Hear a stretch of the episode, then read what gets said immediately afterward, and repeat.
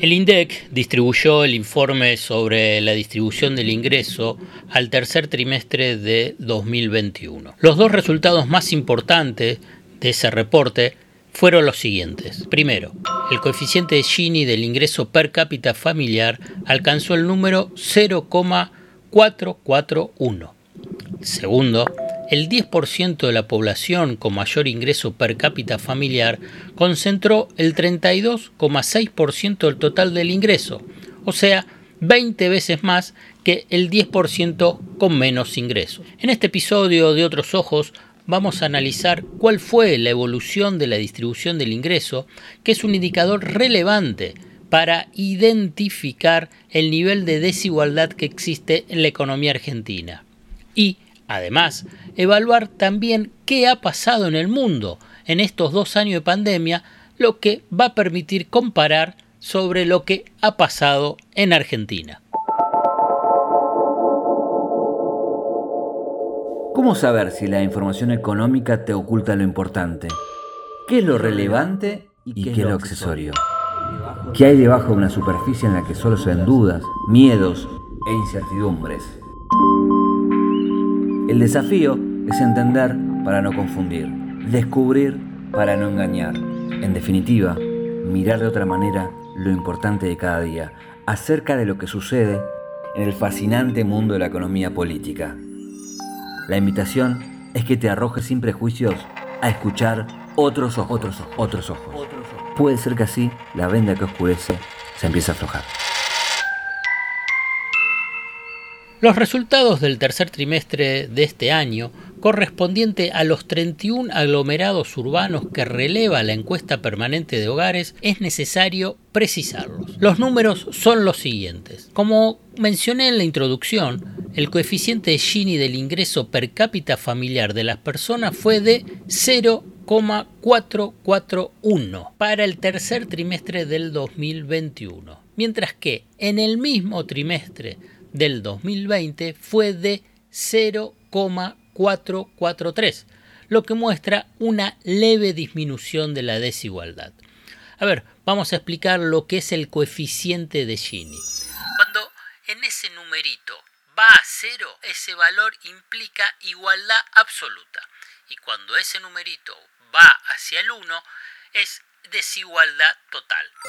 Este último dato, el que te mencioné del 0,441, implica una leve mejora frente al mismo trimestre del 2020, como te dije, pero también en relación al 2019. El otro número para analizar es el siguiente. La brecha es de 20 veces más que el 10% con menos ingresos, que era de 22 en el mismo trimestre del 2020 20. O sea, también hubo una leve mejora en la brecha de ingresos entre ese 10% que más gana con el 10% que menos gana. Pero a la vez es necesario señalar que esta evaluación que te estoy haciendo a nivel estadístico se da frente a un periodo excepcional, como es la comparación con el año de la pandemia, el primer año de la pandemia, y con los años de fuerte crisis económica del gobierno de Mauricio Macri, como fue en el 2018 y 2019. De todos modos,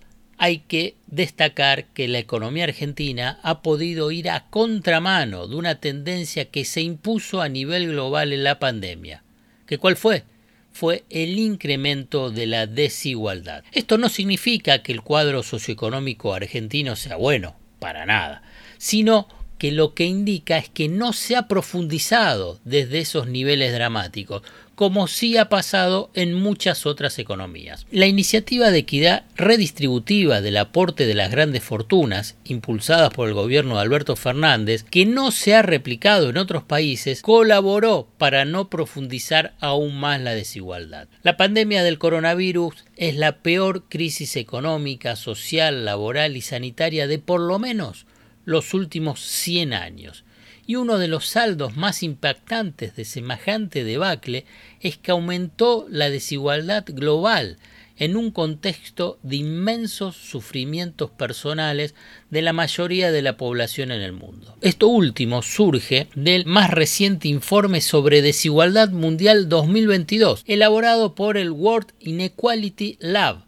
que es dirigido por el economista francés famoso ya a esta altura, Thomas Piketty, que trabajó junto a un grupo de más de 100 investigadores de todo el mundo. En estos dos años de dramas económicos y humanitarios, ese informe indica que los ricos se hicieron más ricos y los pobres más pobres, además de que la miseria alcanzó a muchos millones más. El primer año de la pandemia marcó el aumento más pronunciado en la participación de los multimillonarios en la riqueza del mundo. Escuchemos la siguiente definición de Piketty.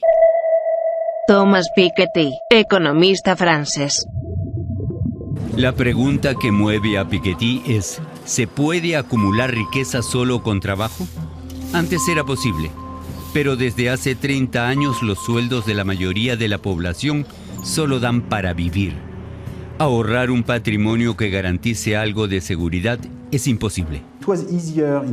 Para la generación del baby boom en la posguerra, aún era posible ahorrar dinero con el sueldo. Con las altas tasas de crecimiento económico, se podía partir de cero y con el trabajo alcanzar un cierto bienestar y acumular patrimonio. Hoy, solo los ricos siguen acumulando riqueza, dice Piketty. Invierten sus rentas de capital y gastan solo una ínfima parte. Las ganancias del 10% más rico aumentan rápidamente. Necesitamos un sistema tributario que grave menos el trabajo, especialmente los sueldos bajos. Eso quiere decir que hay que cobrar más impuestos a las grandes fortunas y a los altos ingresos. El informe que lideró Piketty muestra cómo en el 2021, después de tres décadas de globalización comercial y financiera, las desigualdades globales siguen siendo extremadamente pronunciadas, casi tan grandes hoy como lo fueron en la cúspide del imperialismo occidental a principios del siglo XX. Esta definición está en ese informe de Piketty. En el 2021, agrega el informe, había 62,2 millones de personas en el mundo que poseían más de un millón de dólares con una riqueza promedio de 2,8 millones de dólares, lo que representa un total de 174 billones, con B larga, billones de dólares. En Argentina, en el gobierno de Alberto Fernández, que es de los pocos países que la pandemia avanzó en un tributo progresivo para cobrarles a los súper ricos. Fue una de las medidas, como te mencioné antes, que colaboró para que la desigualdad de ingresos no aumentara en los últimos 12 meses. Esta leve mejora en la distribución del ingreso también fue dada por la recuperación del empleo, que se refleja en la caída de la desocupación hasta niveles que existían en el 2017 y a la vez también por el sostenimiento del poder de compra de asignaciones familiares y jubilaciones. Lo que hay que saber es que la distribución progresiva del ingreso no es un suceso mágico es un espacio de disputa donde intervienen sujetos económicos con intereses antagónicos. El Estado, por lo tanto, a través de diversas medidas, participa también en el modo que se reparte los ingresos. Lo hace a través de cómo cobra impuestos, a quién le cobra los impuestos y cómo orienta el gasto público. La estructura tributaria y del gasto público influyen entonces en cómo se construye el bienestar social y en estos dos años de pandemia quedó nuevamente probado en Argentina la importancia de medidas impositivas de equidad con una distribución del gasto progresiva. Hasta acá llegamos hoy. Otros Ojos te propone escuchar algo diferente para entender algo diferente del torbellino de noticias diarias que nos atraviesa en el mundo de la economía política. Hasta el próximo episodio. Acá estoy. Acá vas a sacar tu primera clave. ¡Es acá! Acá nos convertimos en héroes. Acá. Acá va. Es acá, ¿eh? Acá, acá. Acá está. Acá, cerca. Banco Provincia. Acá se produce.